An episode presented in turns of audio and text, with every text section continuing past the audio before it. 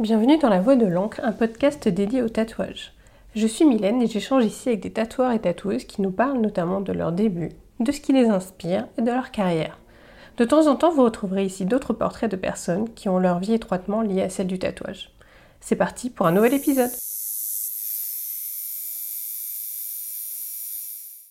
Dans ce 29e épisode, j'ai interviewé, toujours à distance, une tatoueuse dont la spécialité est très importante pour la résilience. Alexia a créé le Téton Tattoo Shop pour aider les personnes atteintes de mastectomie à se reconstruire. Une facette du tatouage qui est passionnante et qu'elle partage dans cet épisode avec nous.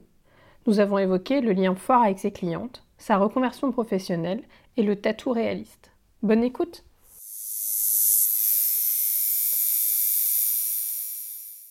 Bonjour Alexia. Bonjour Mylène. Merci de me donner un peu de ton temps pour faire enfin cette interview. Merci à toi de me, recevoir dans ce contexte. Ah, je suis contente. Euh, on a déjà euh, travaillé ensemble euh, dans un livre tattoo-réaliste, mais je suis contente de pouvoir, de pouvoir t'interviewer pour le podcast. Donc, alors on va peut-être commencer par la base. Est-ce que tu pourrais te présenter? Absolument. Donc, euh, bah, je m'appelle Alexia Cassard, euh, j'ai 43 ans. Euh, je suis une ancienne biologiste qui, qui a changé de vie et qui aujourd'hui fait uniquement des tatouages à destination des personnes qui ont eu un cancer du sein. D'accord. Alors, la, question habituelle est comment tu en es venue au tatou, mais on peut quand même te, je peux quand même te la poser euh, parce que je pense qu'effectivement, ton parcours tatou aujourd'hui est basé sur cette vie que tu as eue avant. C'est exactement ça en fait. C'est comme s'il euh, y avait eu un alignement de planètes euh, qui s'était mis en place pour, pour me faire arriver à cette destinée-là. moi, j'ai travaillé pendant un peu plus de 18 ans comme comme chercheur dans le développement de nouveaux traitements contre le cancer. Donc, euh, j'ai travaillé à l'hôpital euh, au milieu des, euh, services d'oncologie, mais j'ai aussi travaillé dans des laboratoires pharmaceutiques pour développer des chimiothérapies, donc à destination des, patients. Et puis, bah, je suis maman à côté de ça. Hein. J'ai trois, trois filles. Et puis, la petite dernière, à l'âge de 10 mois, et m'a fait basculer dans, dans une dimension parallèle qui est celle des des, aidants. Euh, là, on entend mon petit coucou dans mon salon. Je ne sais pas si tu l'entends. oui, c'est mignon. Et euh, du coup, euh, le petit coucou qui me rappelle le temps qui passe. Et donc, cette petite fille qui avait à l'époque 10 mois bah, a eu un cancer à son tour. Et ah elle a eu une leucémie aiguë. Euh, dont elle est aujourd'hui guérie, et je rassure euh, les auditeurs du podcast euh, tout de suite. et donc, ça a été pour moi une réflexion en fait sur l'implication que je pouvais avoir dans mon travail. De, de tu t'es de l'autre côté en fait. Hein. Exactement, de voir à quel point en fait cette pathologie peut changer ta vie et peut changer ce qui est, ce qui, ce qui, ce qui est ton habitude et ce qui est ton, ton bah, ta façon de voir les choses. Et, et du coup, en étant de l'autre côté de la barrière, j'ai senti qu'il y avait besoin de, se rapprocher de cette cause de, bah, de la vie des patients plutôt que de chercher à leur donner des années de vie. J'avais envie euh, de, contribuer à améliorer en fait leur qualité de vie. Et euh, tout ça est arrivé euh, dans une réflexion globale, mais j'ai eu la chance de tomber sur un jour où Facebook n'avait pas censuré les tétons. Et je suis tombée sur la vidéo d'un tatoueur américain qui s'appelle Vinnie Myers.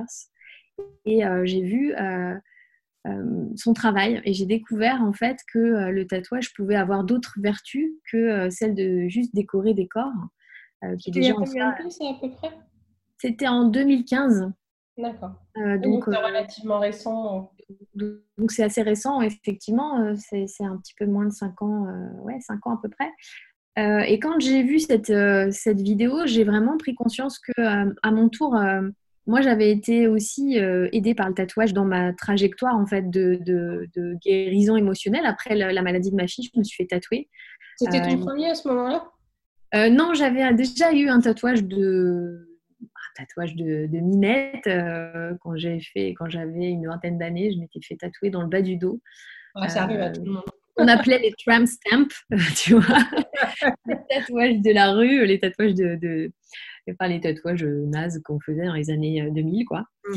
Et, euh, et quand notre fille a été guérie avec mon conjoint, qui regardait beaucoup Miami Inc., qui était, quand, quand, elle était à l'hôpital, il regardait ça la journée quand il se D'accord.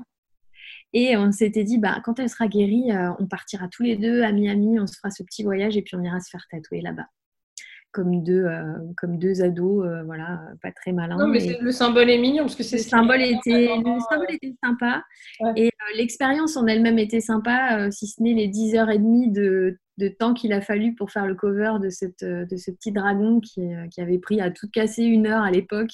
il m'a fallu 10 heures et demie pour le, pour le faire recouvrir, mais, mais ce processus en fait de, de douleur de, symbolique, de réflexion, euh, tout ça, ça m'a vraiment fait prendre conscience de, la force et du pouvoir du tatouage. Et du coup, après avoir vu cette vidéo... c'est que le tatou t'a aidé, en fait, à cette période-là. Complètement.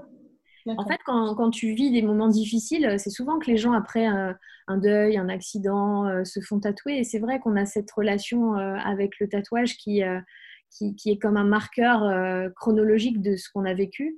Et là, c'était vraiment euh, clore quelque chose et, euh, faire de, cette, de, cette, douleur et de cette souffrance euh, personnelle quelque chose de beau. Donc, du coup, ce dragon s'est transformé en deux carpes koi qui, qui, symbolisaient mes deux premières filles et une grosse fleur de lotus qui symbolisait donc notre petite dernière qui, était, qui était guérie avec ces deux carpes qui veillent sur elle.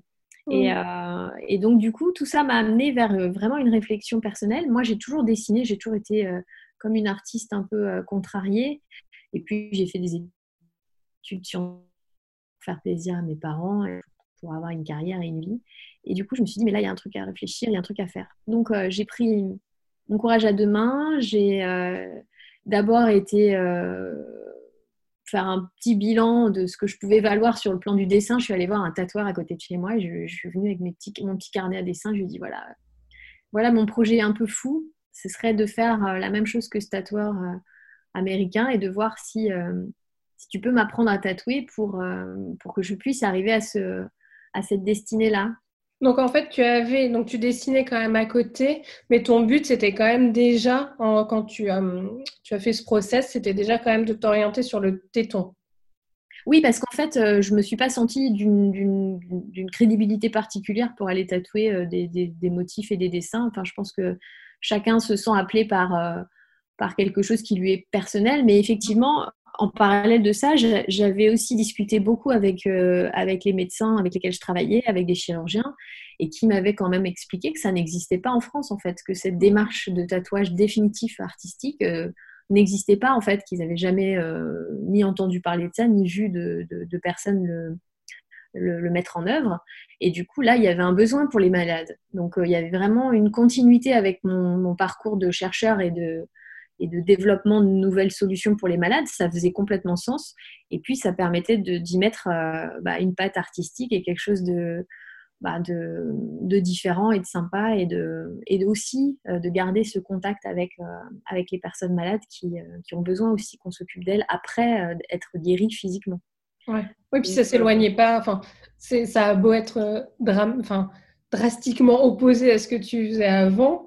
Euh, dans le quotidien, mais en fait, tout ça n'est pas si loin non plus. Euh. Non, parce que c'est vraiment un champ de compétences euh, très très lié en fait pour faire ce métier-là.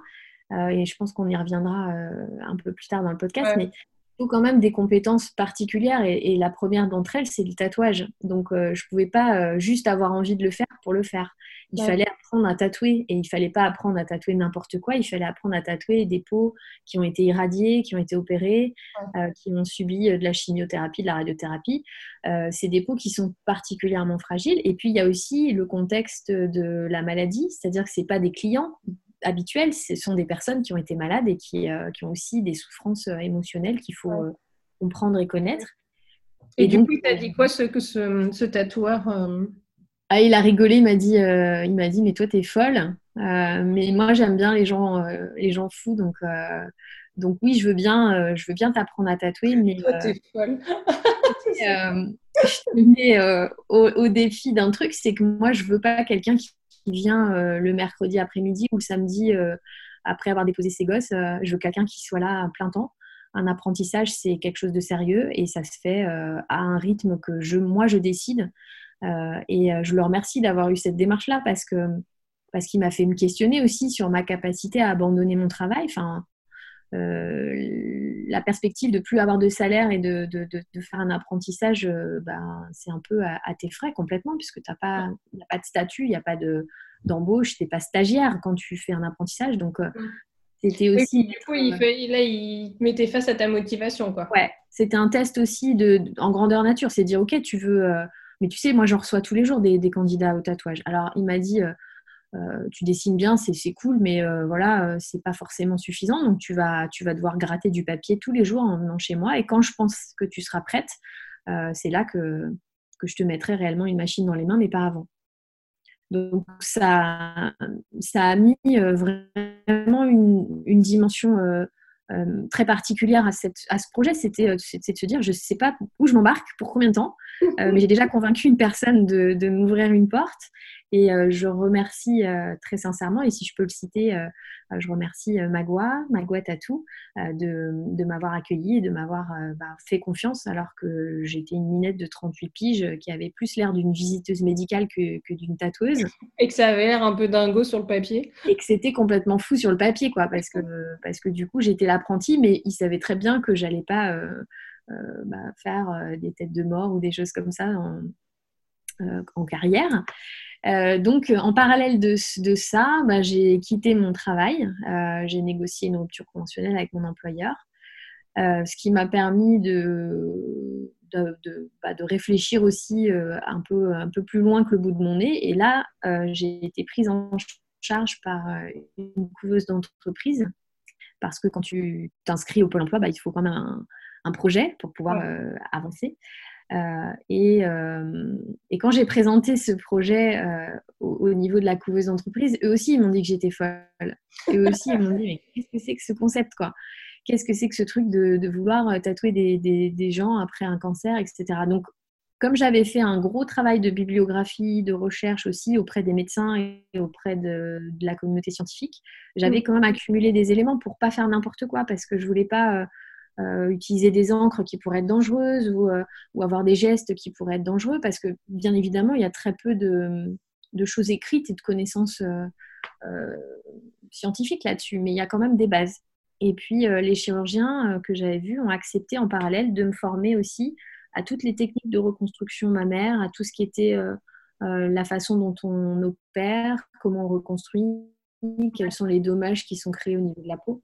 Et donc ça, ça m'a pris aussi une année ça, c'était vraiment génial. Tu, fais des congrès, j'étais invitée au congrès avec eux, j'ai été intégrée dans les, interventions chirurgicales, j'ai pu assister à des blocs, euh, j'ai assisté aux consultations avec eux. Donc là, j'ai vraiment vu dans la vraie vie quelles étaient les, souffrances des patientes, leurs besoins et puis euh, leurs attentes. Euh, et ça a été extrêmement précieux. Et, j'avais à tout moment, j'avais, je les avais en ligne pour des questions, pour des interrogations, pour des doutes. Euh, et même quand j'ai commencé euh, le, mon travail, ils étaient là tout le temps pour me, pour, pour me, me soutenir et pour euh, surtout m'éviter de faire des bêtises. Quoi. Donc ça, c'était Du coup, on parle d'une reconversion en tatou qui n'est pas, qui n'est pas commune, puisqu'au final, toi, tu t'es, en gros, tu t'es vraiment penché sur à qui tu allais parler, comment tu devais leur parler et ce que tu allais avoir entre les mains. C'était, comme tu disais tout à l'heure, pas un, une personne lambda avec un bout de peau classique. Non, c'est vraiment une, une, clientèle à part. Et, pour moi, aujourd'hui, c'est une branche à part du tatouage. Et c'est vraiment euh, ce en quoi euh, je, je, milite pour, euh, pour qu'il pour qu'il soit reconnu en tant que tel. Le tatouage artistique du, du mamelon, ce n'est pas, c'est pas une, une lubie ou, une, euh, ou un truc dans, lequel on se lance par solidarité ou par, euh, par envie de changer le monde. C'est vraiment euh, quelque chose qui doit répondre à, un champ de compétences et à, et à, surtout un effort motivationnel et, formationnel très important parce que en partant pas de rien, parce que moi j'avais une grosse connaissance du cancer, mmh. il a fallu quand même presque deux ans en tout de formation parce que au-delà de l'apprentissage technique du tatouage où j'ai tatoué tout type de peau, blanc, noir, jaune, rouge, vert, des, gens qui avaient bah, des, à tous endroits du corps déjà aussi, et puis de tous âges, de tout, de, tout type de projet. Bah, il faut après ajouter à cette dimension-là la dimension du corps qui a souffert, et puis du corps des cicatrices, de la dimension de la compréhension aussi des couleurs. C'est rarement quelque chose qui fait partie de l'apprentissage. On découvre ça un peu sur le tas, euh, comment les couleurs se manipulent. Euh, mais malheureusement. Parce que toi, tu fais quand même, c'est assez spectaculaire. Euh, on est sur une. Enfin, on est sur du tatouage réaliste, vraiment. Enfin, c'est l'œuvre d'art, quoi, à ce niveau-là. En fait, on est sur, un, sur une, une, partie très précise du, du, tatouage réaliste, c'est qu'en fait, on ne doit pas voir à la fin que c'est tatoué, on doit, on doit être le plus proche possible de la... Comme une illusion d'optique, quoi. Voilà, on doit recréer les volumes, les contrastes, euh, les petits, les petits détails sur le, sur le mamelon euh, de manière la plus précise possible, tout en ayant en tête voilà, oh que parfois on a des tissus qui n'en sont plus. Euh, est-ce que tu m'entends bien? Oui, ça coupait, euh, ça coupait un peu sur ta phrase, mais. Alors, ouais, je reprends. Bah, on a des tissus qui, euh, sont très abîmés euh, et qui, des fois, ne sont quasiment plus de la peau. tu, as des, zones où il y a eu de la nécrose. Bah, tout ça, il faut, le, il faut le comprendre, le connaître et le voir. Et il faut aussi ben, anticiper que ces tissus-là, ils vont pas forcément prendre la couleur que toi, tu as choisie dans ton flacon d'encre. Mm. Euh, c'est pas du tout la couleur que tu as choisie sur ta, petite étagère de couleurs. C'est pas du tout cette couleur-là qui va, qui va s'exprimer euh, à la fin de la cicatrisation. Et donc, tu dois euh, avoir une pleine conscience de tous ces paramètres-là pour pour pas te tromper et pas venir comme une double peine. Oui, un surtraumatisme. Un surtraumatisme, exactement. gâcher une reconstruction qui était déjà peut-être pas forcément super, mais, mm. mais en tout cas priver la personne d'une dernière étape qui, est, qui en soit vraiment une. Donc il y a une grosse part de, d'apprentissage qui est au-delà d'un apprentissage classique. Euh, et donc euh, j'ai dû compléter cette, cette, formation sur les conseils des chirurgiens qui m'accompagnaient. Ils m'ont dit, bah, écoute, euh, nous, nos, infirmières, nos médecins, on les envoie faire une formation au tatouage médical. Donc pour le distinguer du, pour les, pour, pour, les gens qui nous écoutent et qui ne sont pas forcément qui connaissent pas forcément la différence, euh, il existe deux types de tatouages, euh, ben, ce qu'on appelle nous le tatouage artistique ou tatouage décoratif, et puis il existe un tatouage qui est fait plutôt dans le milieu de l'esthétique, euh, qu'on appelle aussi maquillage permanent, maquillage semi-permanent ou dermopigmentation. Et cette technique de dermopigmentation, elle est utilisée de manière réparatrice sur euh, par exemple des recréations d'aréoles quand elles ont été perdues pour, euh, pour un cancer, euh, pour les gens qui ont un bec de lièvre, pour les gens qui ont des, des, des, des, colorations de la peau, par exemple. et donc ça, c'est pratiqué par plutôt des médecins ou des infirmières, mais c'est également pratiqué aussi dans le milieu de l'esthétique. Donc il existe une formation qui est destinée aux infirmières, qui est une formation courte, hein, c'est quatre jours de formation, et donc, sur les conseils des médecins, j'avais été faire cette, euh, cette formation pour me, bah, pour me familiariser avec ce milieu-là et voir si ça m'aidait aussi dans mon parcours. Et rapidement, j'ai compris que non, il fallait que je continue dans la dimension artistique parce que euh, le premier des écueils avec ce type de technique, c'est qu'on utilise des pigments qui sont labiles, donc qui disparaissent de la peau. Alors quand tu te fais un tatouage des sourcils ou des taches de rousseur, c'est bien que ça disparaisse parce que les modes changent et, et que forcément euh, tu peux avoir envie de changer. Mais quand tu as eu un cancer et que tu as perdu une partie de ton corps et qu'on te la reconstitue euh, avec un tatouage euh, qui disparaît entre 6 et 12 mois après avoir été fait et qui en plus n'est pas extrêmement ressemblant parce que les couleurs vont virer, tu vas passer d'un rose à l'orange ou d'un ou d'un rose au brun ou au, violet, c'est pas extrêmement satisfaisant. Donc c'est vraiment Je t'ai pas entendu, excuse-moi. oui, c'est hyper déceptif. Oui, et puis, euh, et puis c'est endommageant à long terme parce que si tu retatoues euh, tous les six mois ou tous les ans sur une zone qui est déjà fragile, euh, bah, tu vas créer des lésions qui n'existaient pas au départ et tu vas, tu vas abîmer la peau et au final, ce sera de plus en plus décevant. Donc, c'est vraiment une thématique très particulière et qui est liée à, cette zone particulière qui est, qui est l'aréole et le mamelon. Et donc, à l'issue de cette formation, bah, j'ai vraiment senti qu'il me manquait encore des choses pour pour me lancer et pour pratiquer. Et, euh, et je suis tombée sur, euh, sur, bah, sur l'adresse de Vinnie Myers que j'ai contacté. Et j'ai au culot. Ah, en fait, c'est lui qui t'a inspiré, mais au final, tu ne l'avais pas contacté dès le début. En fait, j'avais pas réussi à, à, trouver un moyen de contact. et j'ai vraiment fouillé, fouillé. Et à ce moment-là, j'ai réussi à le, à le contacter. Il m'a répondu. Et il m'a dit c'est super que tu veuilles faire ça, euh, c'est génial, mais tu vois, euh, pour que, je, pour que tu puisses avoir le niveau de formation euh, à ce type de geste, il te faudrait 6 à 12 mois auprès de moi à Baltimore. Quoi. Chose qui n'était pas possible avec trois enfants, dont une en situation de handicap ayant eu un cancer. C'est pas forcément idéal de se barrer de chez toi pendant, pendant 6 à 12 mois. Allez, salut les enfants, maman revient bah, dans un an. Hein. voilà, maman va manger des burgers à Baltimore. Et je vous ai laissé des haricots verts dans le frigo. c'est ça. Ça ira bien. donc, euh, donc finalement, oui, ça mettait un peu, euh, un peu un stop brutal à mon, à mon projet. Et, mais en même temps, à quel point je le remercie de cette phrase. Euh, et, et, et, ça met du sens à, ce que je, à, ce que, à, la suite parce que bien sûr, j'ai trouvé une personne pour, pour me former sur une période plus courte et j'ai trouvé cette, cette Canadienne qui, euh, qui, formait des gens aussi au Texas. Donc, j'ai pris un billet d'avion dans la nuit, je l'ai contacté, j'ai dit je veux faire votre formation. J'ai pris mon billet d'avion euh, et je me suis envolée pour San Antonio en janvier 2017, donc un an et demi après le début de mon apprentissage. Ouais. Avec tout ce que tu venais de faire, tout ton tout ce que, tu venais faire dans le milieu médical, quoi. Voilà, avec tout ce que j'avais fait déjà précédemment. Et donc, euh, du coup, euh, j'ai fait cette formation qui était somme toute intéressante, mais très courte.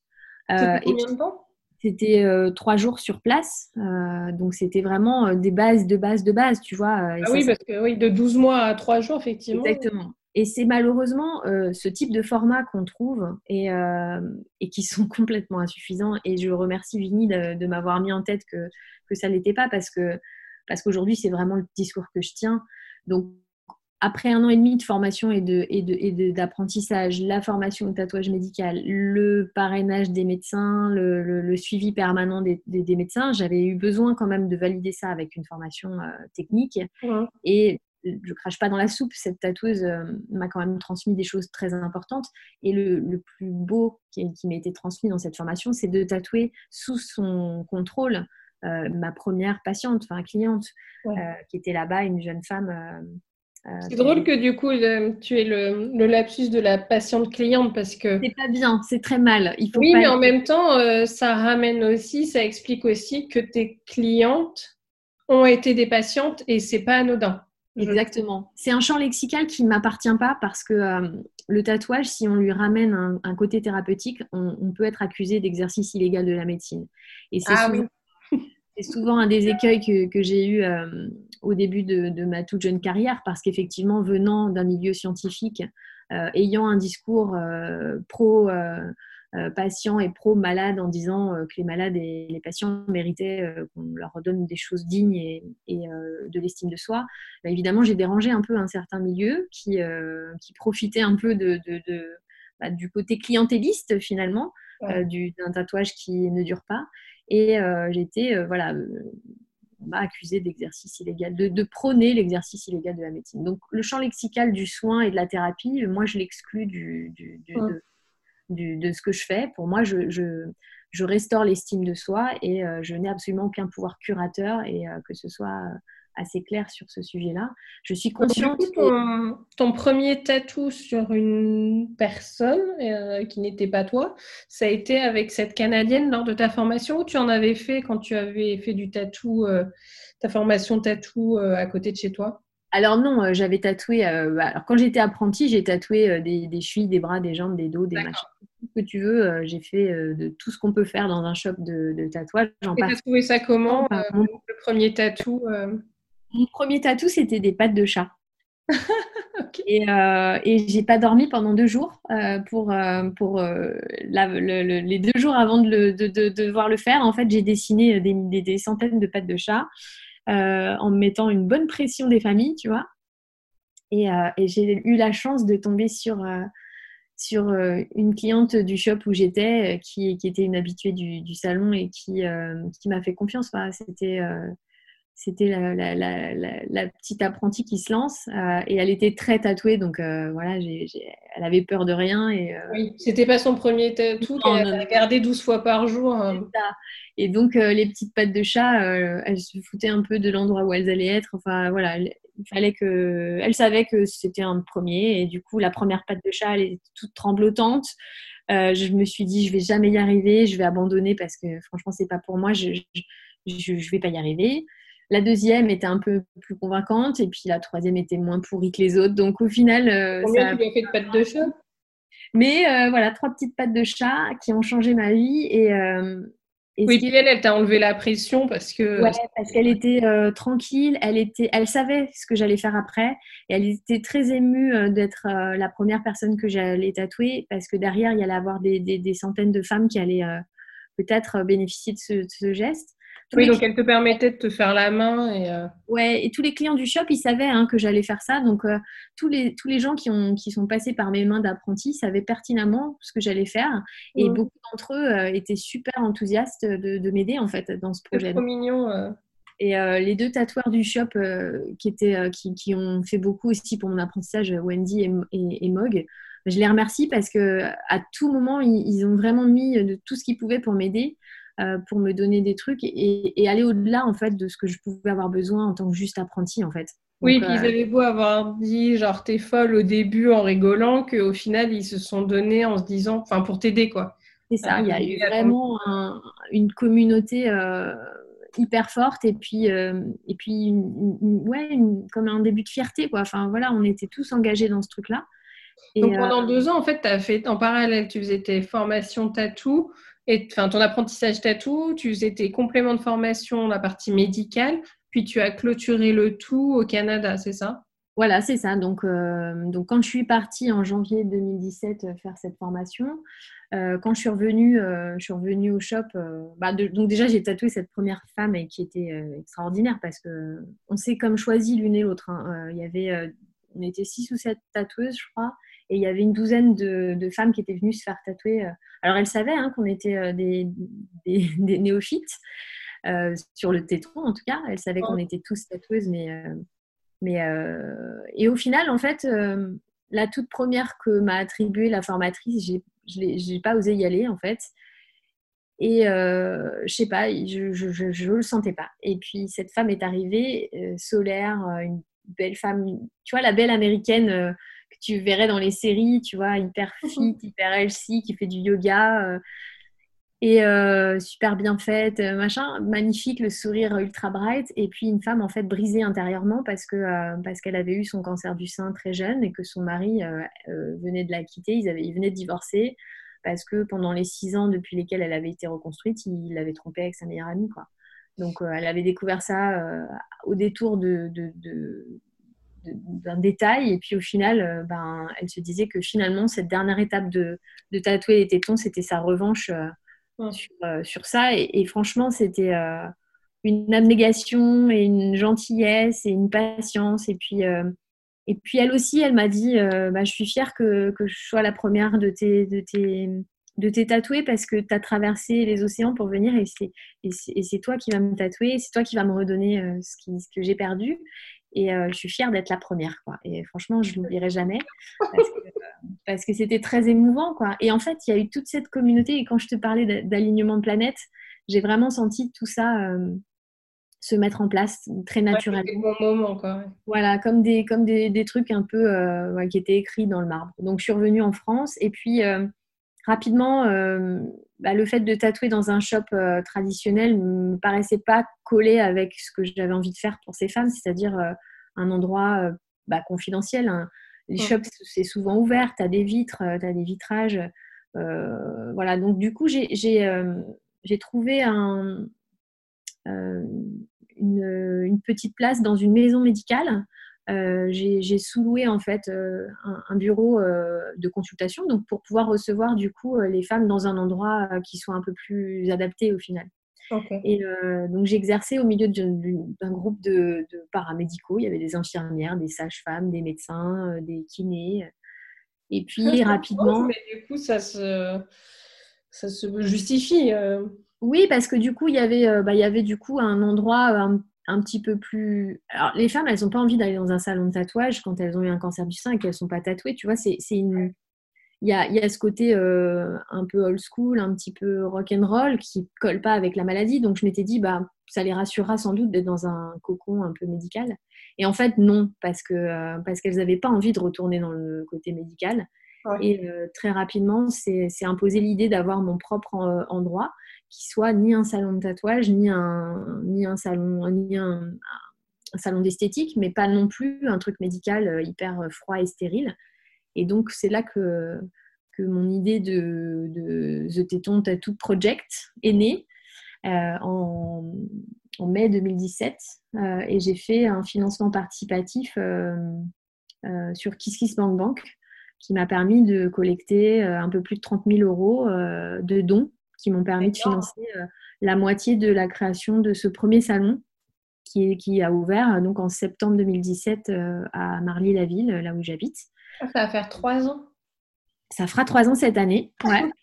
Ce sera le troisième anniversaire. Et donc, ce petit salon a ouvert ses portes dans mon jardin. Donc, c'est un petit cocon un peu particulier. Il y a une ouverture sur la nature. Moi, je voulais qu'elle puisse euh, se reposer sur un endroit qui soit euh, rassurant, qui soit accueillant. Et puis, euh, c'est confidentiel. J'ai pas d'enseigne à l'extérieur, c'est pas écrit dehors ce qu'elles vont venir chercher en venant ici. Et oui, disons que quand elles rentrent, ça reste discret et puis tu personne qui risque de sonner ou de frapper à la porte. C'est ça, tu n'as pas des démarchages ou tu n'as pas une personne étrangère à l'endroit où tu te trouves qui va venir te déranger. Donc, donc, c'est vraiment fait pour euh, qu'elles se sentent immédiatement euh, en confiance. Et, le fait est que de recevoir les gens chez toi, bah, ça leur donne aussi une, espèce d'intimité partagée. Euh, elles vont devoir se mettre à nu devant moi, mais moi, je leur ouvre mes portes et, je, les, accueille vraiment dans un endroit qui a été fait pour elles. Donc, on a une petite salle d'attente où on va échanger longuement autour de leur parcours. Je vais vraiment écouter la façon dont elles ont vécu leur, leur diagnostic jusqu'à leur traitement parce que tout ça, ça conditionne la façon dont je vais travailler leur peau. Si je ne sais pas ce qu'elles ont vécu euh, sur le plan des chirurgies, des, échecs euh, potentiels de radiothérapie, des brûlures, etc., j'ai qu'une partie des informations que va me donner leur peau quand je vais l'examiner. Donc, euh, j'ai besoin de toutes ces infos-là pour, constituer la façon dont je vais les tatouer. C'est ce que tu expliquais tout à l'heure sur un potentiel changement de couleur, de comment. Il y, a, tellement de choses qui vont influer sur cette, euh, sur cette couleur que euh, plus tu vas prendre des informations au vol, plus tu vas pouvoir te constituer euh, euh, une équation avec le moins d'inconnus possible. Et par contre, effectivement, bah, des inconnus, il en reste toujours parce que euh, le système immunitaire de chaque personne est différent. Euh, bah, l'épaisseur de la peau, l'influence des rayons, les traitements qu'elle a pu prendre, et puis son psychisme aussi influe sur la façon dont elle va cicatriser. donc, tu as quand même une part d'inconnu dans, dans, l'équation finale. Et ça, je prends vraiment le temps de leur expliquer parce que je veux pas qu'elles s'attendent à un acte magique. C'est absolument pas de la magie. Euh, et je veux pas qu'elles s'attendent à quelque chose de contractuel parce qu'elles ont vu sur Instagram euh, un téton hyper beau euh, et qu'elles pensent qu'on peut avoir comme un catalogue de tétons. C'est pas possible en fait. Ils vont être tous différents. Ils vont être tous. Encore mieux le sur mesure, non? Oui, c'est bien, mais tu sais, des fois, elle se... il y a un gros fantasme en fait du sein qui a été perdu. certaines viennent sans le savoir avec l'idée que je vais faire renaître le sein d'avant. Et ça, j'ai pas ce pouvoir, personne ne l'a en fait et je dois plutôt euh, les faire euh, les faire accoucher d'un sein euh, non fantasmé, d'un sein réel. Et, il doit être le plus, le plus brutal possible parce qu'il va être tout gonflé le jour du tatouage. Il sera très rouge, il sera très, il va suinter, il va pas être super fun, hein, comme tout nouveau tatouage. Mais on prend vraiment tout ce temps de, de, leur expliquer ce qu'est un tatouage déjà, parce que la plupart, elles ne sont pas tatouées. Euh, et euh, comment va se passer la cicatrisation, qu'est-ce qu'elles vont voir euh, arriver sur leur peau, comment il va falloir en prendre soin? Et je les oblige aussi à, se réapproprier une zone qu'elles ont soit détestée et abandonnée, ou soit sur laquelle elles ont fait une fixette et, de laquelle je veux les détourner pour qu'elles regardent aussi un peu autre chose que, leur mamelon. Donc c'est un vrai travail. Euh, certaines, soit qu'effectivement, comme tu dis, qu'on zappé la zone qui n'existe plus de leur corps, ou soit qu'ils sont obsédés par cette zone. Exactement. Tu as, un rapport d'amour ou de haine avec leur sein reconstruit qui, est assez, qui est assez frappant. Et, c'est ça qu'il faut circonscrire aussi. Tu peux pas les, prendre toutes de la même manière. et parfois, il faut voilà, beaucoup d'abnégation, de, de, de, compromis. Il faut, il faut vraiment négocier avec certaines parce qu'elles ont une idée en tête. C'est je le veux là, je le veux comme ça. Et tu es obligé de leur dire, bah non, en fait, par rapport à la forme de votre sein, par rapport à la forme de la prothèse, par rapport à euh, ça, ça, pourrait être un massacre, en fait, si tu lui faisais du sur-mesure absolument de ce qu'elle voulait et qu'elle t'écoutait pas. Euh. Et ben en fait, euh, si tu fais quelque chose de, standard ou de formaté, et c'est malheureusement ce qui est enseigné dans les formations actuelles, hein, on te donne des emporte-pièces et tu dois tracer un rond et le colorier au final. Hein. D'accord. Si tu fais du standard ou si tu fais du, du à côté de la plaque, euh, si tu ne les as pas écoutés ou entendus, tu, vas droit au mur. Donc euh, parfois, il faut savoir leur dire non aussi, ce qui n'est pas simple, parce qu'elles viennent euh, avec, un parcours, un bagage et, elles sont touchantes. Si je sens qu'elles sont pas prêtes, ou si je sens qu'il y a un doute, ou si je sens que même physiquement il y a quelque chose à faire sur le plan chirurgical parce que c'est pas fini, parce qu'il manque un volume, parce que c'est une cicatrice qui est pas prête, il faut leur dire non il faut pas euh, les, laisser prendre le lead là-dessus parce que ce geste, il est définitif. Il n'y a pas simplement de chance. Euh. Bah, de toute façon, c'est déjà une problématique du tatou global, euh, de savoir aussi accompagner, écouter, etc. Mais toi, tu es encore plus dans l'émotion. Bah, en fait, tu peux pas prendre la responsabilité de changer l'image corporelle de quelqu'un sans avoir un peu d'éthique et sans avoir une projection. Euh, enfin, j'avais une cliente il y a deux jours qui était venue euh, avec sa maman qui l'a attendue à l'extérieur et puis euh, sa maman l'a, est venue la chercher et elle lui avait envoyé les photos. Donc elle était en larmes quand elle avait reçu les photos parce qu'elle elle récupérait sa fille un peu réparée et elle me dit mais merci d'avoir changé, d'avoir changé son regard sur elle. Et je lui dis, bah, vous savez, on partage une responsabilité. Vous, vous lui avez, vous l'avez mise au monde avec une poitrine euh, qui s'est développée. Et puis moi, je, j'ai pris le, la responsabilité de lui en donner une autre. Et euh, je vous remercie de m'avoir fait confiance parce que parce que c'est un geste d'amour euh, de, confier son corps à quelqu'un. Et, et, moi, je, je, vis les tatouages que je fais comme, ouais, comme des gestes d'amour parce que je, j'aime ce que je fais je me suis investie pour le faire. Et je veux pas faire n'importe quoi. Et euh, peut-être que c'est un peu euh, désespéré de crier euh, cette, cette, cause, mais on peut pas faire ça sans conscience. on peut faire une tête de mort un peu ratée ou un papillon foireux, et puis on va le recouvrir, et puis ou alors on va l'effacer au laser. Sur ces peaux-là, tu ne pourras pas faire de laser sans endommager potentiellement la prothèse qui est en dessous, ou soit brûler la peau qui, qui va avoir été euh, déjà sursollicité. Tu peux pas euh, retatouer non plus euh, un gros cover de brut sur une personne qui a 70 ans et qui ne s'attend pas forcément à se retrouver avec un champ de bataille sur le sein. Donc, il y a vraiment des précautions à prendre et puis des, pincettes à prendre avec cette population très particulière de, clientes. C'est pas trop dur émotionnellement à porter? Parce que tu portes beaucoup quand même de choses de tout ce que tu décris. En fait, euh, c'est plus ou moins dur, mais tu as un rythme. Moi, je reçois trois clientes, enfin, avant Covid, je recevais trois clientes par jour. Euh, il y a un reset à faire entre chacune. Hein. C'est que tu, as vécu trois heures avec chacune d'entre elles. Euh, tu es encore sous leur, sous leur influence, sous leur émotion. Alors, elles repartent souvent et toujours bien plus légères et bien plus heureuses que quand elles sont arrivées. On a, on a pleuré ensemble des fois, euh, on a ri aussi beaucoup, on dédramatise. Et puis, euh, je pense qu'elles sont plus légères qu'elles ne l'étaient euh, quand j'ai commencé parce qu'aujourd'hui, elles connaissent mon travail, elles savent ce qu'elles viennent chercher et puis elles, me connaissent à travers les interviews et, tous, les, tous les trucs un peu médiatiques. Mais, mais on a quand même une grosse charge émotionnelle. C'est le soir en fait que je revis mes journées parce que tous les soirs je mets mes photos sur, sur les réseaux sociaux et notamment Instagram qui aujourd'hui euh, ne censure plus mon travail.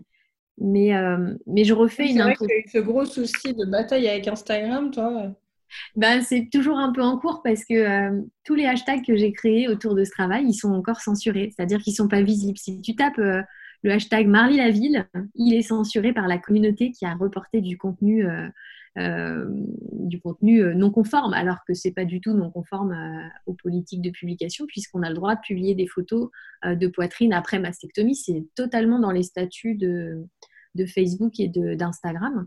Instagram, il préfère quand même aussi, au-delà d'être reporté, hein, Instagram préfère quand même voir des tétons de garçons que de filles.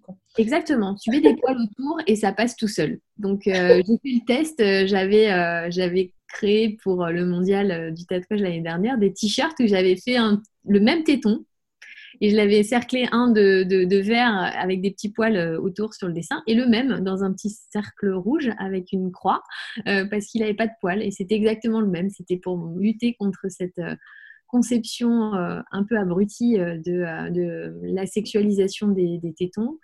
en parlant de, en parlant de ça, il est arrivé, parce que je l'ai vu justement dans tes publications, que tu es des hommes aussi. Oui, j'ai tatoué à ce jour. J'ai tatoué un peu plus de 650 personnes, euh, dont 8 hommes. Euh, parce que c'est un tout petit pourcentage, effectivement. alors, le, dans la vraie vie, c'est 1% des cancers du sein sont masculins. Donc, c'est un tout petit peu plus que la statistique classique. Euh, mais 1% des cancers du sein sont masculins. C'est quelque chose dont, dont, on parle peu. Mais souvent, chez l'homme, on a un geste radical. On va devoir euh, bah, il, consulte tardivement. Donc, euh, donc généralement, euh, la, petite boule qui aurait pu être enlevée seule, bah, elle, va, elle va partir avec le mamelon, le muscle, la graisse et le peu de grands mammaires qu'ils ont. Et c'est très invalidant chez les hommes parce que c'est pas caché. Une femme, elle met un maillot, elle met un soutif, elle met un t-shirt, elle met un paréo, elle cache sa cicatrice. Un homme qui a plus de tétons, il va à la piscine, il va à la plage, il va à la salle de sport et tout le monde le regarde de travers et personne ne lui demande ce qu'il a eu parce qu'on ne doute pas que ça peut être un cancer du sein. Et du coup, il y a une espèce d'omerta euh, très difficile à vivre pour eux. Donc, euh, je pense qu'il faut euh, aussi donner ce, message-là aux, hommes et, aux femmes qui nous écoutent. Hein. le meilleur moyen de ne pas avoir ce type de pathologie, c'est de connaître son corps et c'est de le palper régulièrement. Donc les femmes, on leur dit de se palper les seins une fois par mois. Alors petite, euh, petite parenthèse pour nos auditrices, euh, vous allez euh, à, chacun de vos cycles, une semaine après les règles, hop, on se palpe devant un miroir. Il y a des super tutos sur Internet, ça se trouve facilement, il faut trouver les bons. vous pouvez aller sur les sites de, comme Keep Breast ou Titsup, le, site de titsup.fr, et vous trouvez ces petites vidéos de tutos. Donc vous apprenez votre géographie euh, personnelle. Vous allez palper euh, euh, ben, toutes les petites choses que vous pouvez sentir et au moindre doute, à la moindre chose qui vous paraît bizarre, ben, c'est une consultation avec votre généraliste ou avec votre gynéco. Et ça, ça évite bien des écueils parce qu'un cancer du sein qui est dépisté très tôt, il est dans la plupart des cas pas bien méchant et on le traite facilement. Par contre, il faut que ce soit, oui, faut que ce soit prêt à temps, quoi il faut que ce soit prêt à temps. C'est souvent prêt à temps, même si, euh, même si euh, les tumeurs sont, de grande taille. Mais il faut rappeler que ça va toucher une femme sur huit, donc c'est quand même pas rien.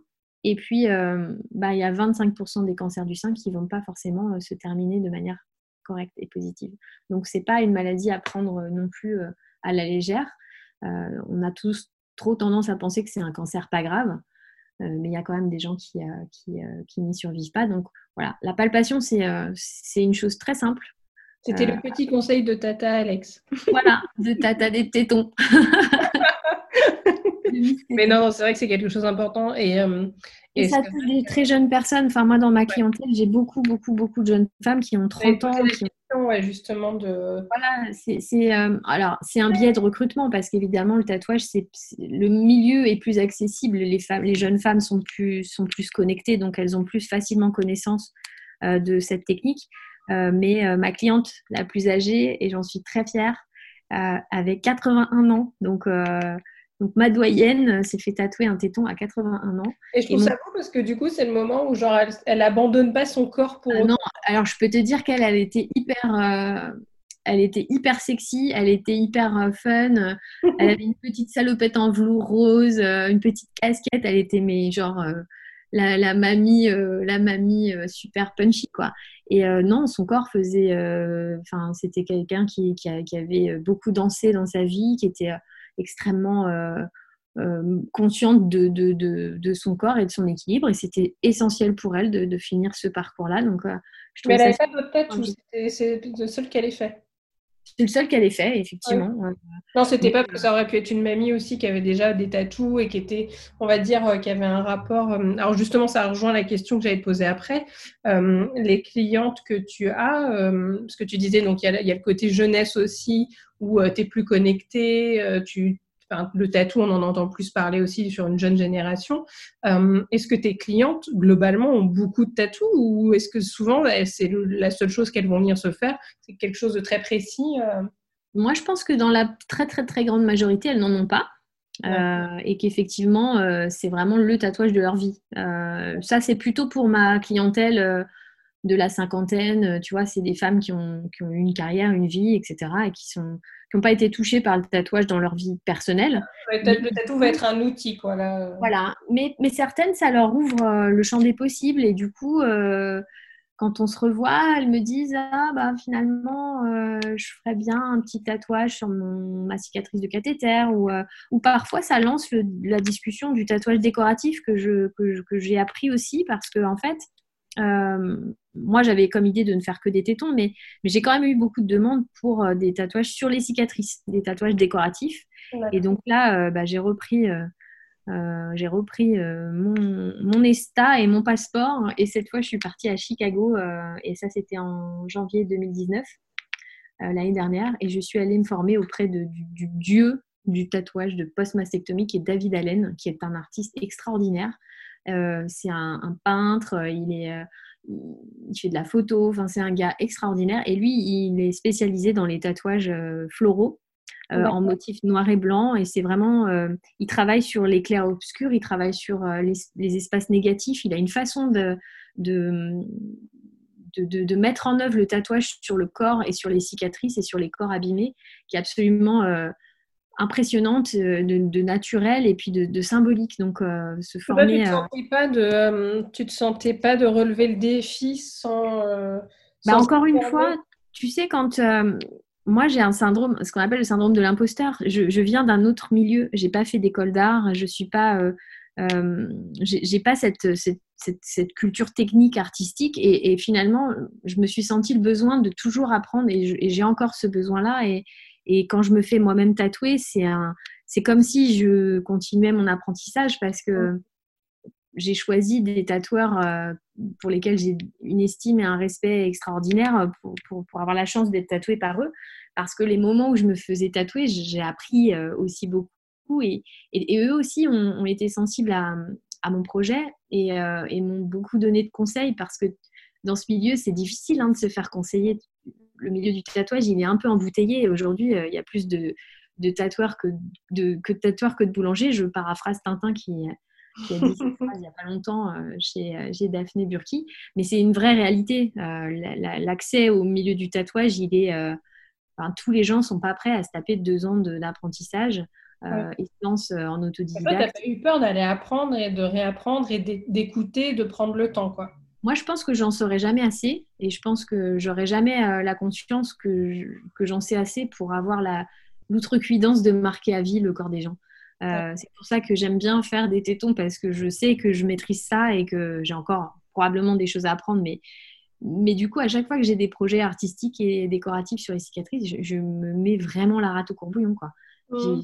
J'ai, vraiment euh, la sensation que il me manque tel ou tel paramètre ou est-ce que je vais y arriver Est-ce que et ça, euh, c'est aussi un écueil de ne pas avoir forcément pu faire un apprentissage technique comme je pensais le faire parce qu'aujourd'hui, on n'apprend plus comme, comme apprenaient nos, nos tatoueurs euh, euh, anciens. Bah, ils apprenaient à souder leurs aiguilles, ils apprenaient à démonter, monter leurs machines, ils apprenaient des choses très techniques. Et finalement, c'est en ça que tu apprenais vraiment à manipuler la peau de manière correcte parce que tu savais comment tes machines fonctionnaient. Oui, plus à l'ancienne, euh, ou comme ça se fait encore au Japon, par exemple. Exactement. Euh, et puis, euh, bah, du coup, j'ai fait un séminaire au mondial avec, avec Bruno Kea, qui, qui fabrique ces machines et qui donne des séminaires pour les tatoueurs. Et j'ai fabriqué ma propre machine à tatouer. à l'ancienne, les machines à bobines, parce que moi je travaille exclusivement avec, avec des machines rotatives qui sont moins impressionnante pour mes clientes qui sont pas dans le milieu du tatouage, ben, la grosse machine à bobine qui fait du bruit, euh, elle fait ah, plus. tu as la machine à cet endroit-là, tu as la machine sous le nez en plus. Ben, tu as la machine sous le nez et puis tu as une machine qui, est, qui va beaucoup moins vibrer qu'une machine à bobine qui va, qui va leur paraître moins agressive et tu leur sors pas les grandes aiguilles de 15 cm. Euh, euh, elles voient pas tout ça, elles, voient les petites cartouches euh, et elles ont pas peur. C'est une culture différente, mais tu vois, dans ma pratique, euh, j'ai l'impression que ça me manque, cette, euh, cette, euh, cette légitimité de la, de la du tatoueur traditionnel. Et donc, bah voilà, quand je me faisais tatouer, c'était l'occasion de, Alors pour la petite histoire, raconte-nous un peu, puisque moi je, je, connais la réponse, mais tes tatous, tu as une spécificité, les tatous que tu as sur toi Alors moi j'ai quasiment exclusivement des pivoines. et quand on en avait discuté pour, pour, pour le projet de livre avec Tatouerialist, euh, c'était la base. En fait, la pivoine, elle a une symbolique très forte. Les premiers gros tatouages visibles que j'ai fait, c'était effectivement trois pivoines qui représentaient mes trois filles. Mhm. Euh, et, la pivoine, j'ai découvert au fil de l'eau que c'était la fleur euh, emblématique de, la guérison. et que c'est une fleur qui est aussi considérée comme associée à la pudeur féminine. Donc, donc les deux thématiques se, se faisaient bien écho. Euh, donc, euh, donc euh, de, fil en aiguille, c'est le cas de le dire. j'ai fait faire ces pivoines par des gens dont j'estime beaucoup, beaucoup le travail. Certains que j'ai rencontrés au mondial et puis d'autres que, j'ai rencontrés aussi. Et, beaucoup chez Tintin Tatouage parce que j'ai pu rencontrer Alix G, je me suis fait tatouer par Maud Dardot, Mathieu K, Le. Euh, et des beaux noms. Euh. Donc en fait, c'est ça, c'est que toi, tu as, tu as la pivoine, mais déclinée, euh, vue par. voilà, la pivoine. Et la dernière que j'ai faite, c'est la, ma pivoine emblématique. qui, qui, va boucler la boucle parce que c'est un dragon dans une pivoine et c'est Tintin qui, qui m'a fait l'honneur de, de, me la tatouer. Alors attends, tu dis boucler la boucle, ça veut dire que tu en feras plus d'autres des pivoines? Je sais, je sais pas si je ne sais pas si mon parcours euh, avec le tatouage euh, est, toujours aussi prégnant. Enfin, tu vois, euh, après, c'est plus pour le fun. Là, dans la vraie symbolique, c'était vraiment le, Pour moi, le tatouage, c'est l'alpha et l'oméga. Tu vois, j'avais la pivoine et puis j'avais ce dragon qui finalement était mon tout premier tatouage que j'ai découvert. le dragon, c'est le signe chinois de mes deux filles, de ma plus vieille et de ma plus jeune fille. Euh, bah, il y avait comme un, ouais, comme un symbole. Et, euh, et c'est drôle parce que quand j'ai parlé de ce projet à Tintin, il m'a dit Mais moi, j'en ai jamais fait des, des dragons. De... Moi, c'est fun, vas-y, on va le faire. Et il me l'a fait en, en freehand, euh, comme ça, à main levée. Et je me suis retrouvée avec, avec un, un, bel exemplaire de une belle œuvre, voilà, signée par le maître. Alors, pas signé. effectivement, du coup, Tintin a été un soutien pour toi parce que tu, tu as été intégré depuis quelques sessions euh, au mondial du tatouage. Donc, j'ai eu une chance extraordinaire euh, d'avoir rencontré Tintin euh, sous un jour un peu privilégié. quand, quand je l'ai rencontré les premières fois dans son shop, bah, j'étais comme une cliente classique et puis effectivement très impressionnée par le personnage, comme beaucoup. Ensuite, quand j'ai commencé à faire mon, vraiment mon chemin et mon apprentissage, j'ai eu la chance de discuter avec lui. Je lui ai exposé ce que je voulais faire et il m'a dit Ouais, c'est bien, c'est bien ce que tu veux faire. Euh, et puis au départ, euh, je me sentais un peu en cavalier seul. Et puis rapidement, euh, j'ai pu avoir de très très bons conseils de par les membres du, SNAT, du syndicat des, des, tatoueurs, euh, que ce soit euh, Fredoc qui, euh, qui, est le médecin du SNAT ou le docteur Kluger qui travaille aussi avec le, SNAT, et puis bien sûr tous les, tous les, tatoueurs du, syndicat qui m'ont vraiment aussi beaucoup aidé. Et puis, Tintin, il a fait la rencontre de, de, ma petite Capucine, qui est donc cette petite fille qui a été malade. Et bah, il y a eu un coup de foudre réciproque entre eux. Et donc, donc aujourd'hui, j'ai un gendre euh, qui n'est autre que Tintin, puisque ma fille, c'est sa, fiancée et, lui, c'est son amoureux. Euh, je suis la, belle-mère euh, inofficieuse, inofficielle de, Tintin. sans commentaire. sans commentaire, mais c'est une histoire absolument incroyable entre deux. Enfin, quand ils se voient les deux, c'est personne ne peut décrire ce que, ce que, enfin voilà, c'est une amitié entre eux, c'est quelque chose de très fort. Et du coup, je pense que Tintin, il a été sensible à mon combat et à ce qui a été euh, vraiment le, le, mojo euh, de, de, cette conversion. Euh, et plutôt que de me voir comme, comme une espèce de, cheveux sur la soupe qui se prend pour une tatoueuse, il a vraiment fait en sorte que, que je me sente intégrée dans leur monde. Et, le fait de m'intégrer au mondial, c'était comme un. Enfin, c'est un cadeau magnifique et, je le remercie. Je remercie Esther, je remercie vraiment. Parce que ça te, permet au mondial d'être visible aussi, de toucher une population qui ne te connaît pas forcément. C'est une tribune extraordinaire parce que bah, tu montres aussi les choses. Moi, sur mon stand au mondial, euh, la première année, j'ai pas tatoué parce que je me sentais pas de, de, le faire euh, forcément euh, devant tout le monde et puis sur place. Et puis voilà, j'avais pas. je me souviens que tu m'avais dit vouloir aussi prendre le temps d'expliquer ta démarche aux gens. Donc, donc la première année, ça a été vraiment plus le. Bah, l'extraterrestre qui débarque dans le milieu. Il y, avait, il y a des artistes extraordinaires. Enfin, être parmi ces 420 meilleurs tatoueurs du monde. Alors moi, c'est pas une qualité de, de de, mettre sur le podium, mais je veux dire d'être intégré à ce milieu, c'était quand même extraordinaire. Et de montrer au grand public euh, que le tatouage, il peut faire autre chose que, euh, que juste faire de la déco. Euh, je, je, je salis pas le, le, petit tatouage en forme de, de Non, non, mais du coup, le, le cathartique, ouais il y, a vraiment une autre démarche. Mmh. Et en fait, c'était aussi beaucoup un forum pour que les gens découvrent ce que c'est qu'une mastectomie. On ne sait pas forcément qu'on enlève un sein quand on a eu un cancer. On ne sait pas déjà forcément ce que c'est qu'un cancer du sein. Et les gens étaient super... Euh, on n'a pas trop parlé dans les médias, tout ça, parce que c'est un peu... faut pas, faut pas le dire, faut pas... Ouais. On parle pas trop de choses qui font peur, en fait. Et donc, euh, quand même auprès des banques, hein, moi, euh, si j'ai dû faire un financement participatif, c'est que quand j'ai dit à mon banquier tatouage et cancer dans la même phrase, il, il est sauté au plafond, quoi. Donc, euh, donc, il m'a dit merci madame, c'est ouais super, mais non. Donc, euh, donc en fait, je me chez vous, à, pas pouvoir. Euh, ben oui, il faut partir et puis et puis vite quoi. Parce que c'était pas possible. Pas la peine de me rappeler. Hein, et pour le coup, j'ai bien senti que c'était pas la peine de les rappeler. Du coup, je suis partie voir ailleurs après. Mais mais euh, voilà, il y, a eu des, rencontres euh, extraordinaires sur mon parcours et, euh, Tintin en, est parce que, parce que je, voilà, je suis consciente que beaucoup des choses qui me sont arrivées l'ont été grâce à lui.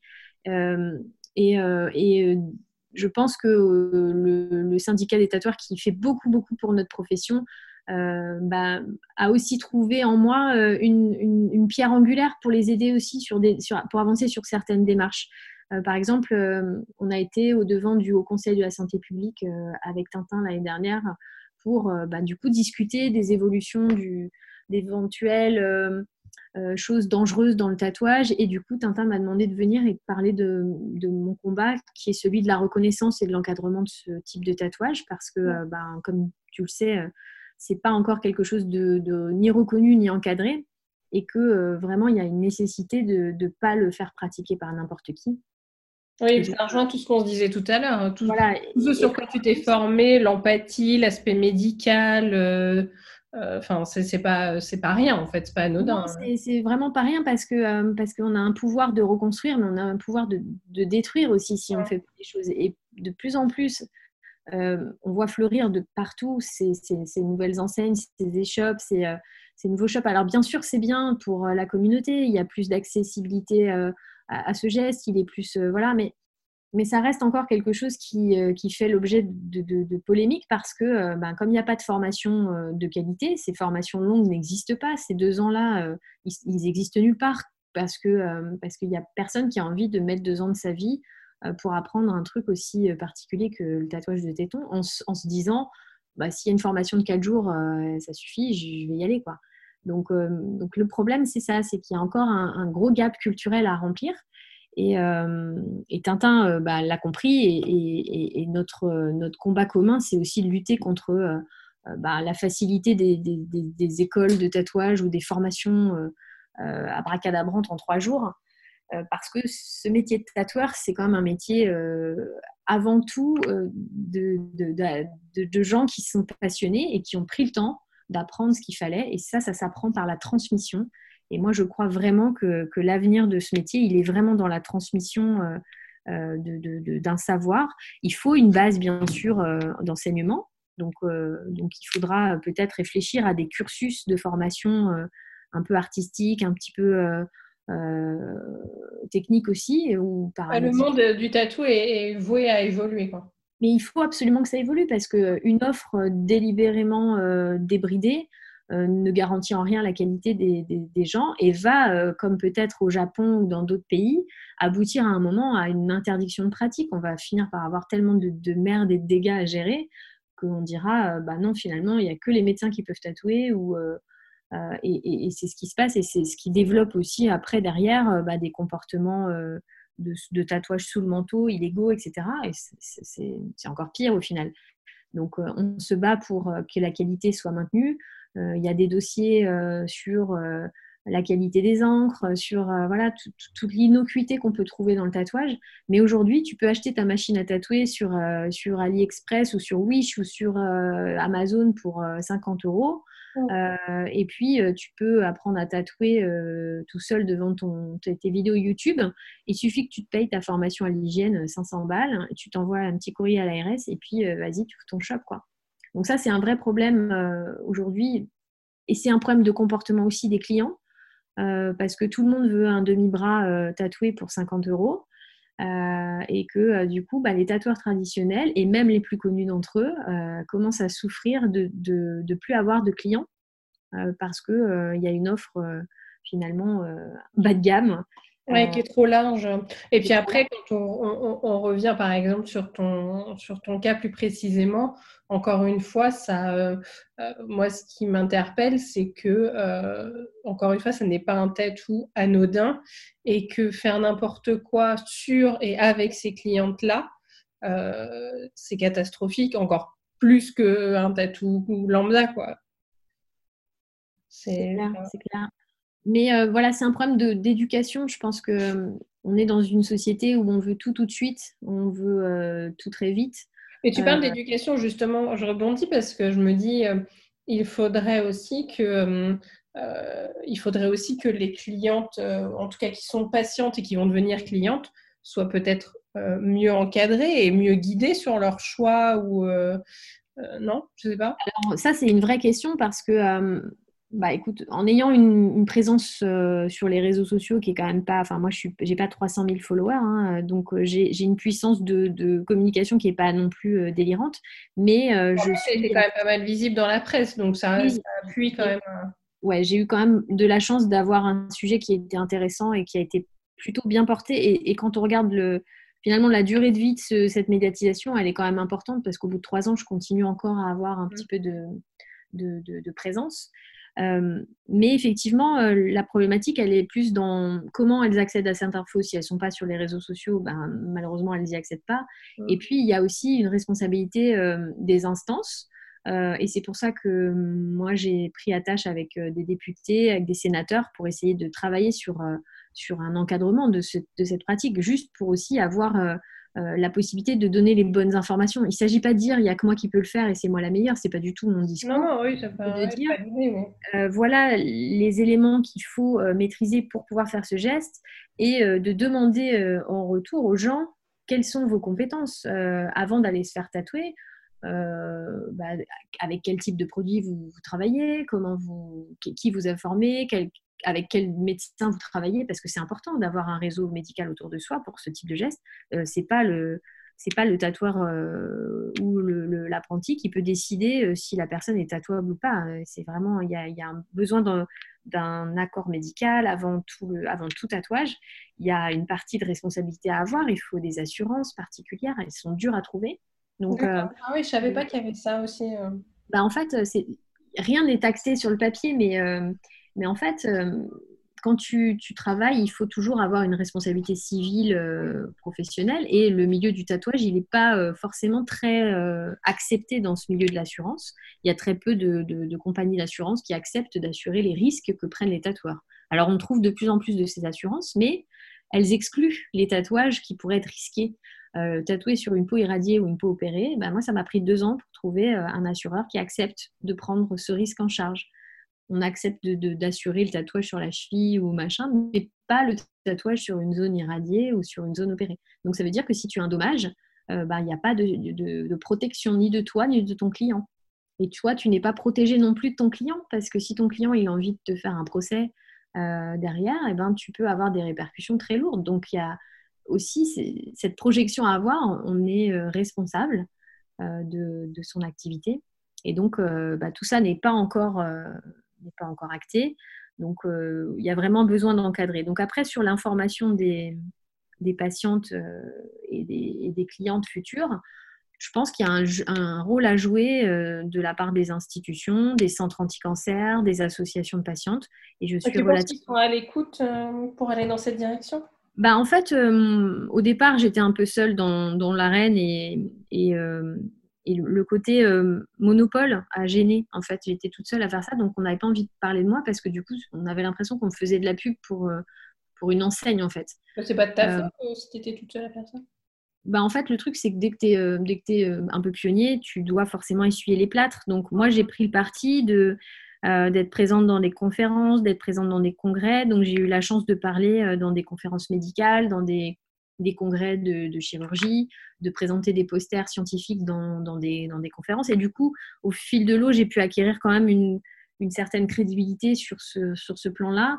Euh, et euh, même la Ligue contre le cancer l'année dernière a publié un article sur, euh, sur la différence entre le tatouage artistique et le tatouage semi-permanent pour que les patientes aient une base de réflexion en fait. Et ça, c'était déjà, déjà, un premier, voilà, un premier effort. Euh, j'ai fait des webinaires aussi pendant la période du confinement euh, avec euh, l'association Rose Up, qui est une association qui, aide beaucoup les personnes qui ont eu des cancers. j'ai fait aussi un webinaire avec des associations de kinés spécialisées dans le cancer du sein. Donc, l'idée, c'est de donner aux, patientes qui sont des futures clientes des outils pour savoir à qui s'adresser.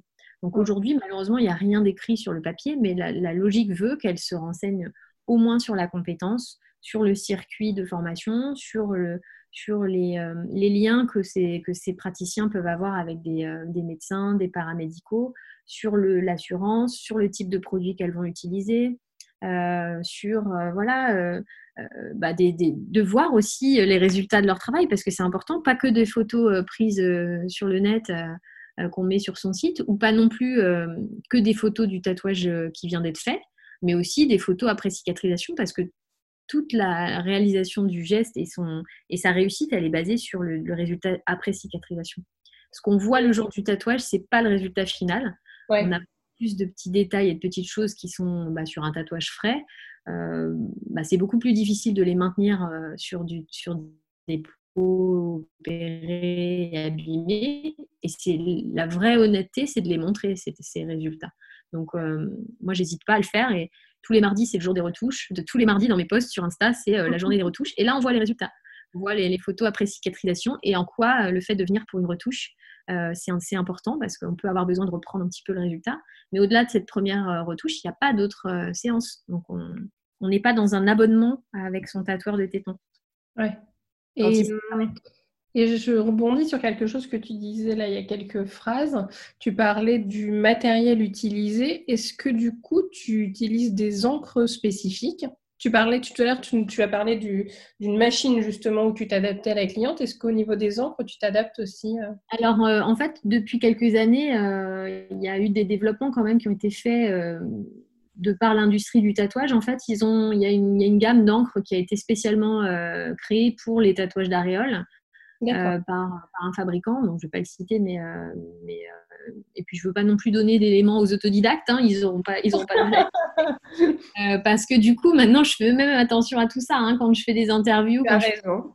Bah, je ne montre plus le matériel avec lequel je travaille, je ne montre pas les encres, je montre pas, je laisse pas des gens filmer des, des, longs plans séquences de moi en train de tatouer. Je veux pas donner d'informations, je suis pas là pour faire mmh. des, des, formations à l'arrache. Non, puis il y a déjà assez de, assez de, de copies, enfin de choses un peu bâclées qui sont faites en parallèle. On ne va pas donner du moudre. On ne voilà, doit pas donner du C'est la même chose pour euh, le corps médical. Je ne tatoue pas devant un médecin. Alors, la personne qui m'a formée aux États-Unis m'a fait signer un contrat de confidentialité. Hein. Je n'avais pas le droit de tatouer devant un tatoueur ou un médecin parce qu'elle voulait protéger son, sa propriété intellectuelle à travers sa technique. Alors aujourd'hui, j'ai ma propre technique, mais j'ai gardé cette, euh, cette notion, je ne suis pas là pour faire. Euh, j'ai beaucoup d'infirmières ou d'esthéticiennes ou de médecins qui m'ont dit euh, je veux faire une journée avec vous.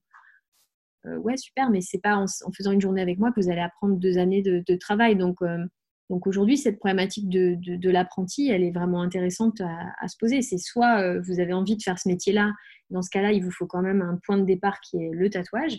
Et si vous êtes prêt à prendre 6 à 12 mois avec moi, mais bien sûr que demain, si j'ai un cadre réglementaire et, quelque chose qui assure de la pérennité de ce métier, je, le transmettrai, mais uniquement de cette manière-là.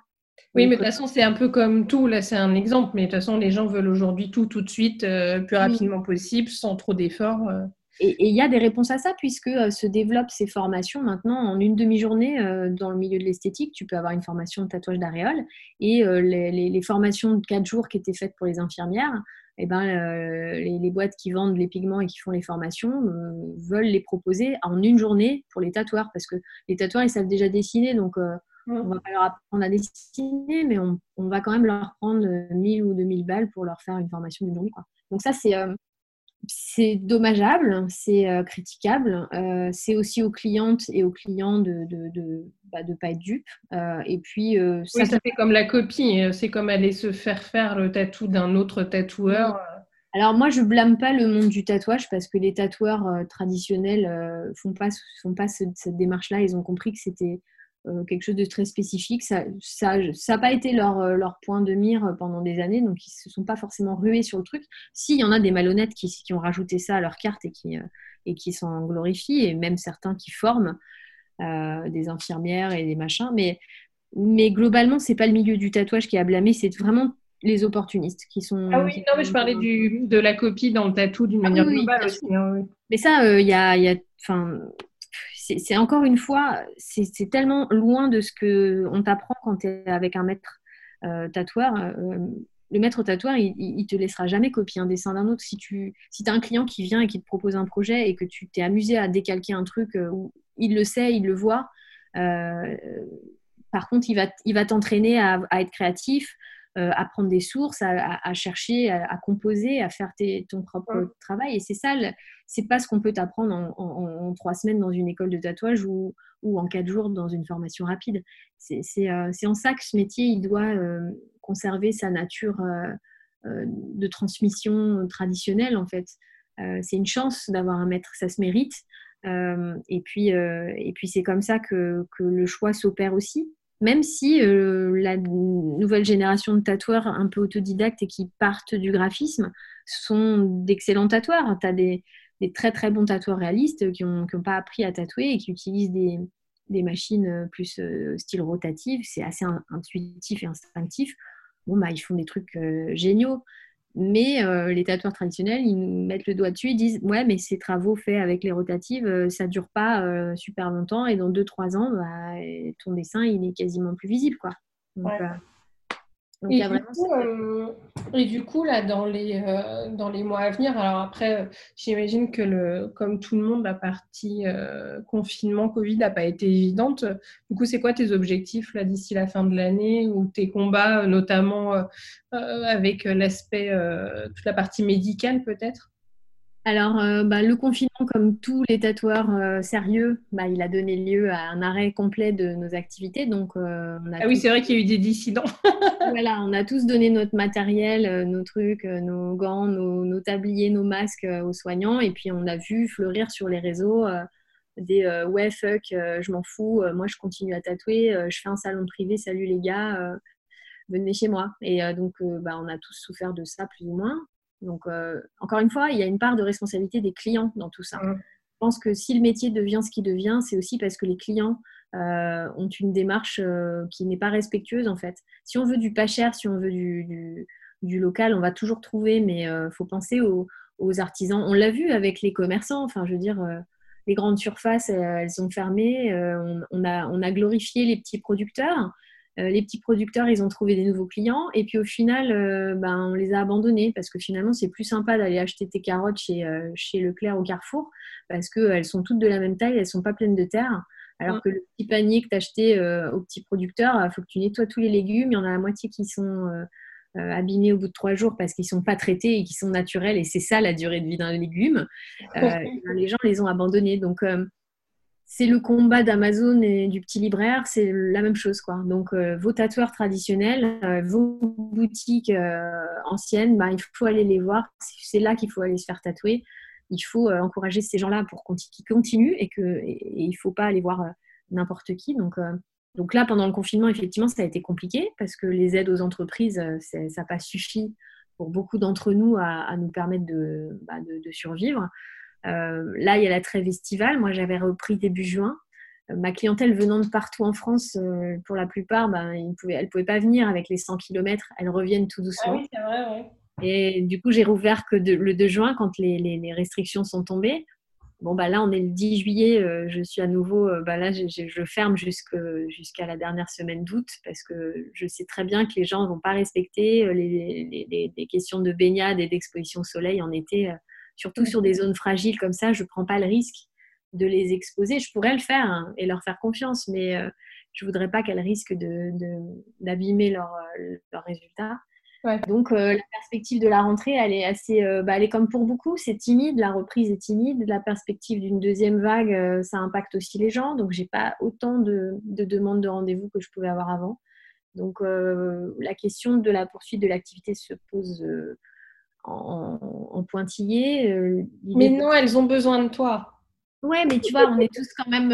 Enfin, on a l'URSSAF, on a tous ces trucs-là, on a tous ces.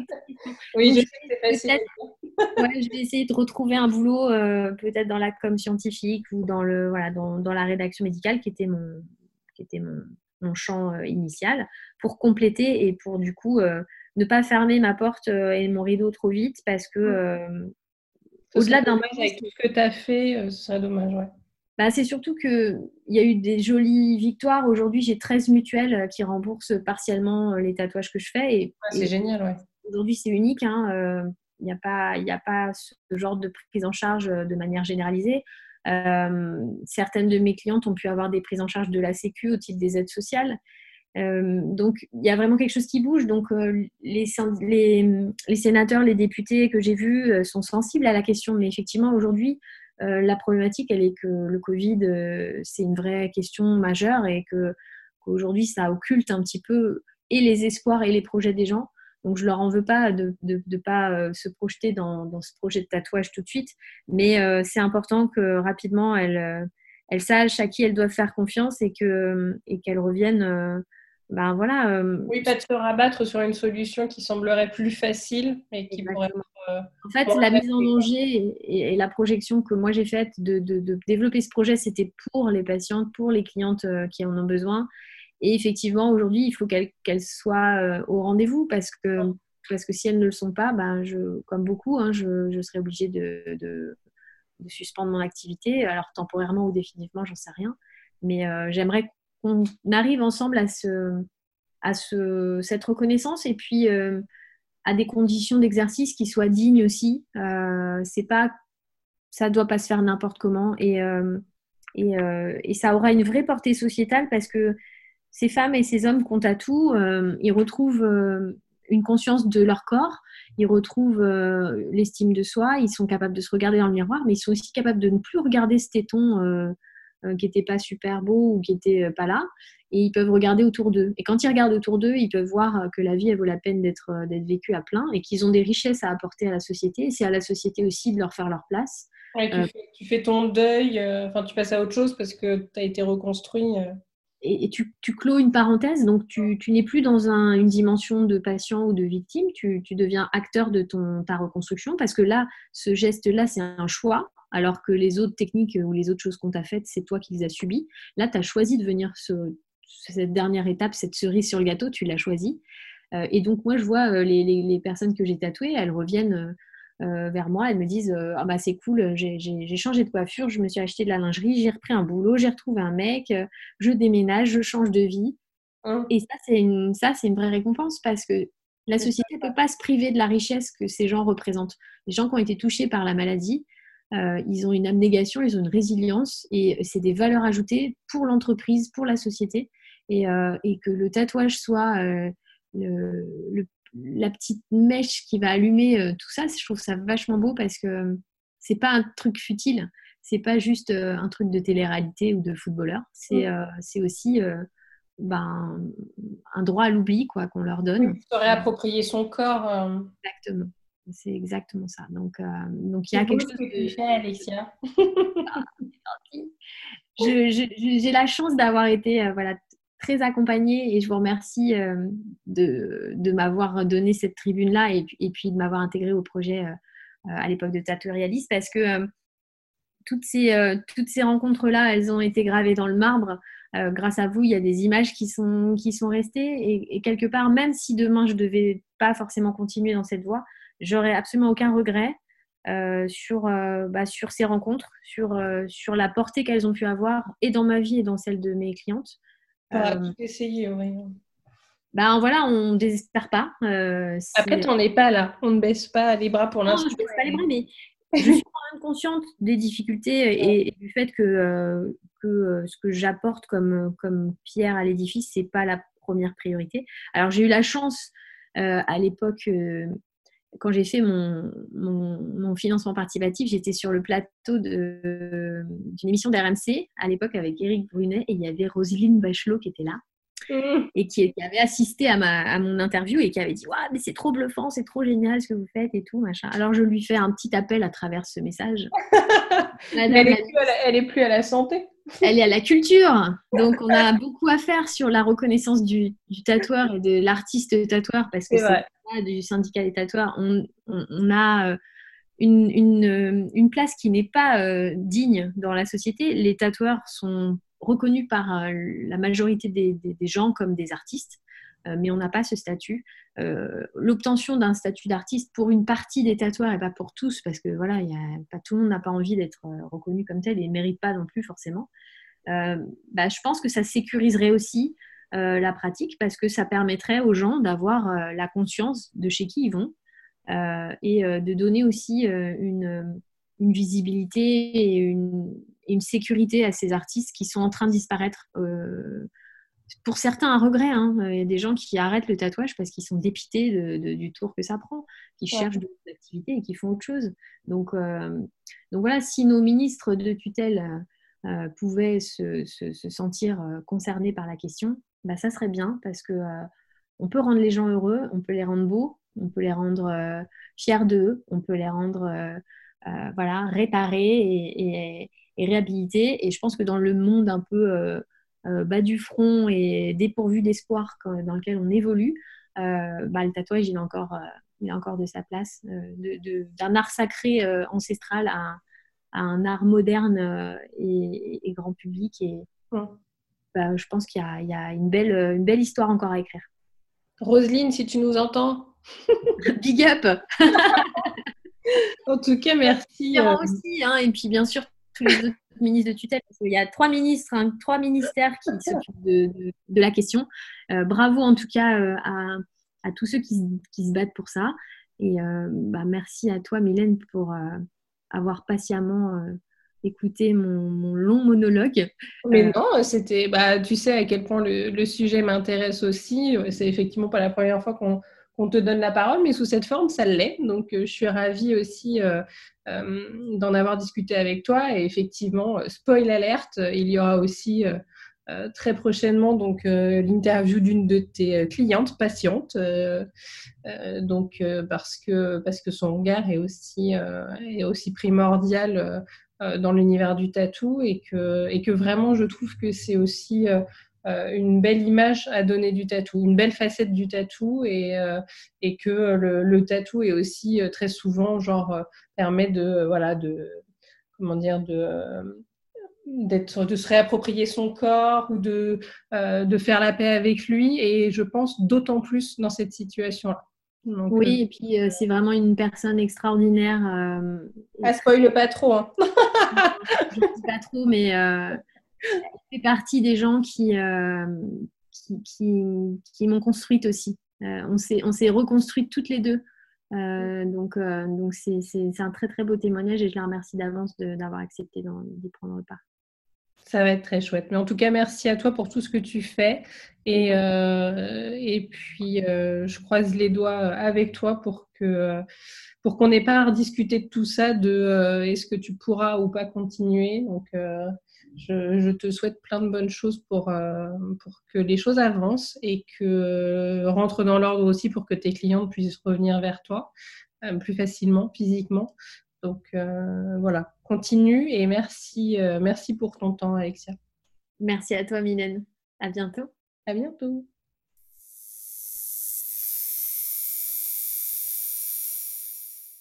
Merci pour votre écoute. J'espère que cet épisode un peu spécial sur un tatouage hors du commun euh, qui aide à reconstruire des vies vous a plu.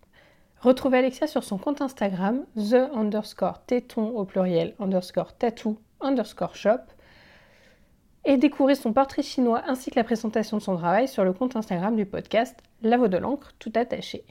Comme d'habitude, j'ai besoin de votre aide via un avis et ou un abonnement pour ne rien manquer sur votre plateforme d'écoute. Pour que j'aborde un thème, que je pose une question ou que j'interviewe quelqu'un en particulier, n'hésitez pas à m'envoyer un message privé sur Instagram ou sur Facebook. Merci une nouvelle fois à ceux qui le font régulièrement. Retrouvez toutes les informations complémentaires sur le détail de l'épisode sur votre plateforme d'écoute et rendez-vous dans deux semaines pour le prochain épisode.